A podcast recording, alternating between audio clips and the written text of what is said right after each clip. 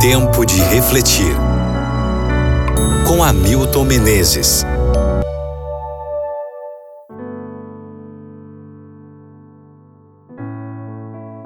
Lucas capítulo 18, versículo 1. Jesus contou aos seus discípulos uma parábola para mostrar-lhes que eles deviam orar sempre e nunca desanimar.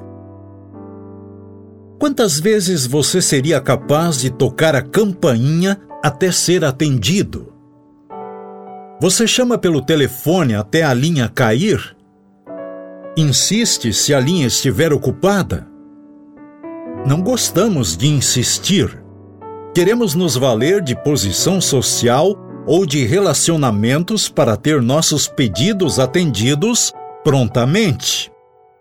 Queremos ser clientes preferenciais em todos os lugares, sem filas ou esperas, e que nossos pedidos sejam atendidos no tempo e da maneira como desejamos.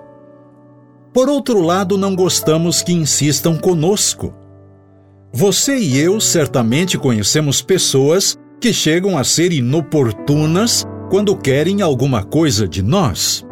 Insistem além da conta Chamam pelo telefone a toda hora e fora de hora.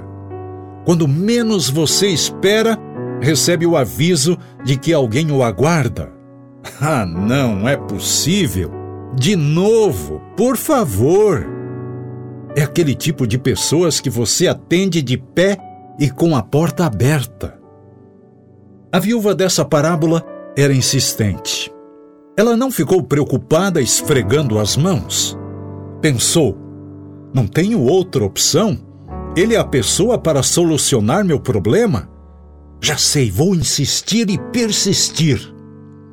E foi o que ela fez. Incomodou até que finalmente conseguiu, não pela bondade do coração do juiz, mas pela insistência.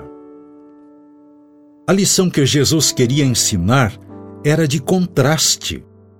Se alguém conseguiu resposta de um juiz insensível, com muito mais razão podemos perguntar: Deus não vai me atender? Em seu livro Oração, Philip Yancey menciona as palavras do escritor e pai Jerry Sitzer. Ao longo dos anos, meus filhos têm me pedido muitas coisas: CD players, bicicletas, barcos, carros, casas, férias exóticas, tudo o que se possa imaginar. Não lhes dou atenção na maior parte das vezes. Meu coração endurece a cada pedido. Meus ouvidos, no entanto, ficam aguçados quando persistem, porque em geral a persistência indica seriedade no assunto. A persistência deve então ser vista como um sinal de um pedido genuíno. É bom saber que não temos um Deus relutante, mesquinho para nos atender, que pede que nos arrastemos e fiquemos rastejando no pó para ser convencido de nos dar algo.